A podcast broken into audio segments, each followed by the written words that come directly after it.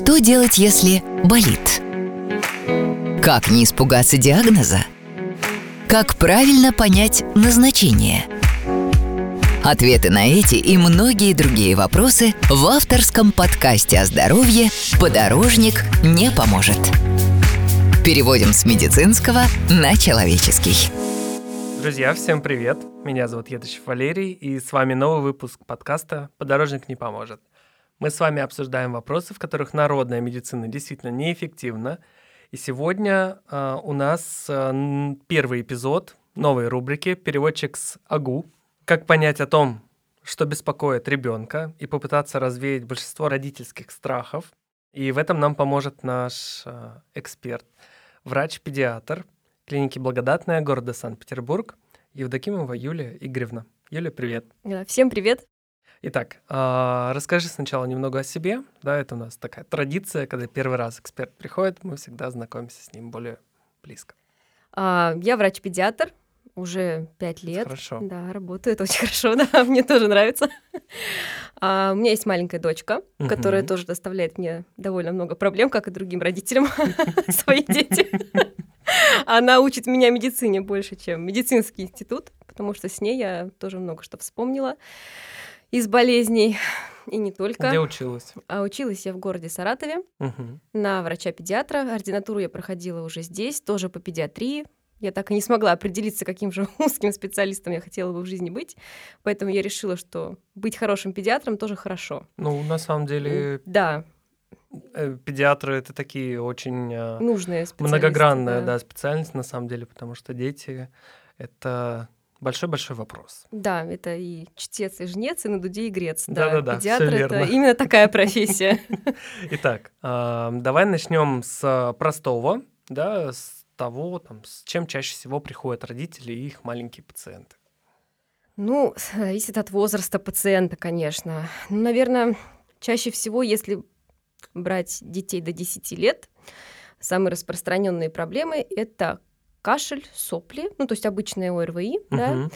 А, если это груднички, то это болит живот. Колики. Колики, Зубки. да. Колики, зубы, температура. Ну, то есть вот такие вот заболевания. Аллергия, угу. практически каждый второй, наверное, да, с аллергией какой-нибудь что-нибудь находится.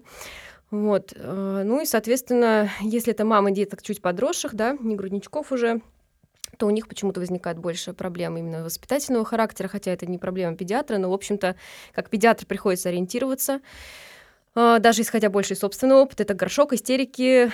Ну, то есть такая микропсихология. Да, микропсихология, да, не так спит, не так ест, как вести прикорм. Хотя сейчас тоже много специалистов появилось вне педиатров, которые консультируют и по прикормам, и по сну. В интернете mm-hmm. их на самом деле очень много. Mm-hmm. Вот. Не только педиатр может проконсультировать, но с медицинской точки зрения иногда тоже спрашивают, приходят. Интересно. Да. А, ну, э, проговорили про аллергию немного, mm-hmm. да, то есть э, там могут быть проявления, ну, как, как чаще всего проявляется именно аллергия у детей? Ну, сыпь может быть очень разнообразной на самом деле, и отличить от аллергию от неаллергии вообще иногда не всегда возможно. Ну, если вот это грудничок, например, предположим, то есть бывает совершенно не в характерном месте, это на попе. Угу. Она выглядит как бабочка, как будто это ожог какой-то. Угу. То есть родители начинают лечить самое стандартное – опрелость. Им угу. кажется, что это все из-за подгузника, э, жизнь кончена, надо их снимать, и вот все, вся квартира уделана, вот, и как же нам дальше жить? А все сыпь... в дексапантеноле, все в мазях, все в присыпках. Да-да-да, и в тряпках, и в газетках. Но на этом ничего не заканчивается, сыпь как была, так и есть, и, соответственно, мы приходим к тому, что, скорее всего, это аллергия на какой-то продукт, потому что у детей у маленьких часто высыпает попа и это не памперс. Угу. И дело не в них. Хотя бывает, да, что и на памперс аллергия встречается, и на порошок. Родители иногда бывают, меняют угу. порошки. Но там другая история. Если они постирали там с чем-то не тем, то будет покрыто все тело, да, обычно сыпью. То есть где контактировал аллерген, там, соответственно, высыпает. Угу. Если детки постарше, Аллергия тоже может быть и на щеках, и на локтях. Но это самое типичное место для атопического как раз дерматита. Угу. Локти, э, коленки, э, иногда это бывает и все тело, корочки на щечках. Ну, то есть прям вот такое классическое типичные течение, да, типичные угу. проявления. Вот как раз-таки, да, сегодня хотел бы обсудить э, тему атопического дерматита. Да, у меня написано утопического, но ничего страшного.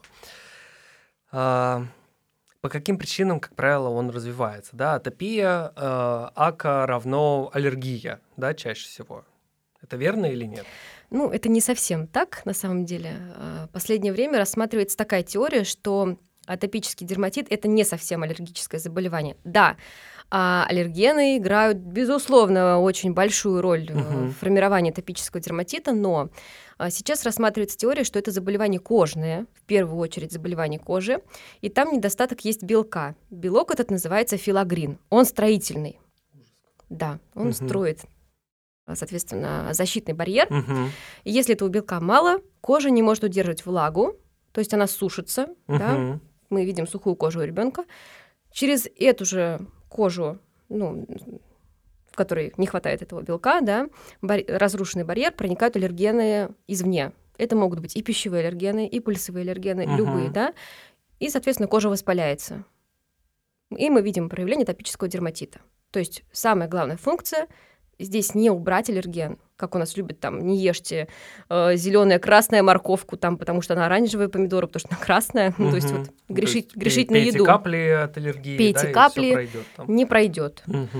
А, и очень часто атопический дерматит обостряется именно зимой. В сезон. Да, потому что отопление, горячий сухой воздух, увлажнения нет, влаги и так в коже нет, плюс аллерген, и просто прям классическая Комбо. картина. Да, как только наступает октябрь, атопический дерматит выстраивается в очередь в кабинет педиатра, и начинается рассказ. Вы знаете, доктор, мы вообще ничего не едим. Мы вот уже все убрали. И там этот бедный ребенок стоит, он просто ковыряется вот так вот. У него ни конфетки, ни радости, даже апельсинку не дадут, то есть вот ничего. Но дело не в диете. То есть здесь важен именно уход за такой кожей, кремами. Это вот самое основное сейчас. Угу. То есть, конечно, бывает, что э, из-за какой-то аллергической реакции он тоже может обостряться. Действительно, и утяжелять течение топического дерматита аллергены могут. Но это не первая причина, и не надо бедного ребенка сажать на голодную диету. Вот там, несчастного, грустного, весь Новый год лишен всего, просто лишь бы его не обсыпало опять. Ужас. ужас. Ну, обсыпает, э, я помню, есть такая болячка диатез.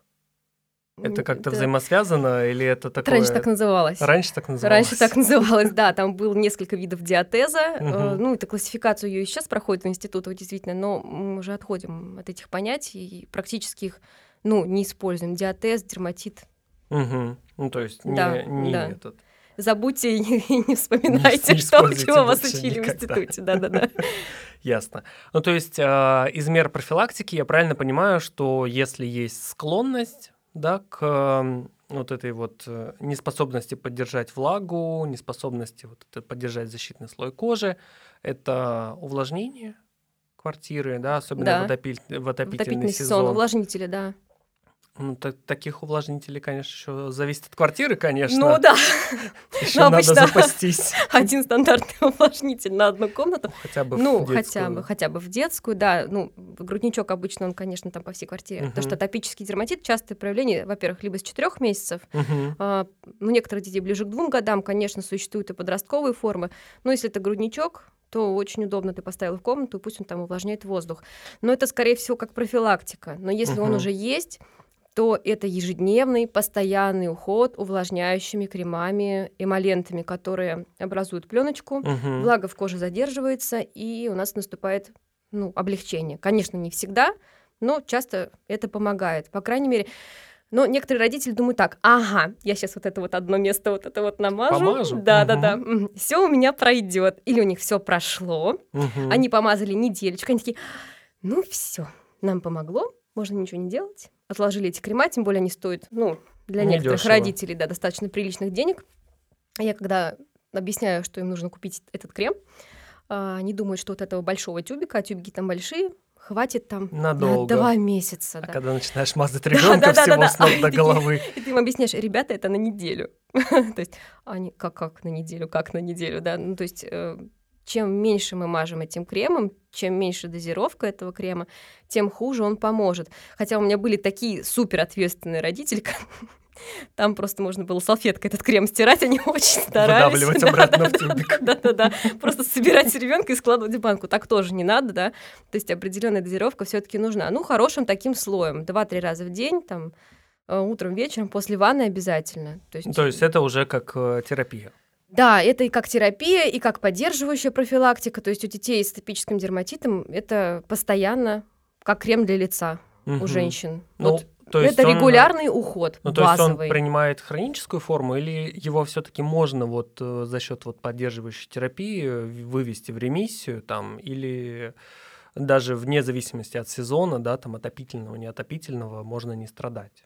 Ну, может вообще пройти к 4-6 годам совсем. Mm-hmm. Вот мы про него иногда люди забывают. Mm-hmm. То есть мазали-мазали, потом прошли. Но я часто наблюдаю такое, что приходит ребенок с сухой кожей, я спрашиваю, атопический дерматит был?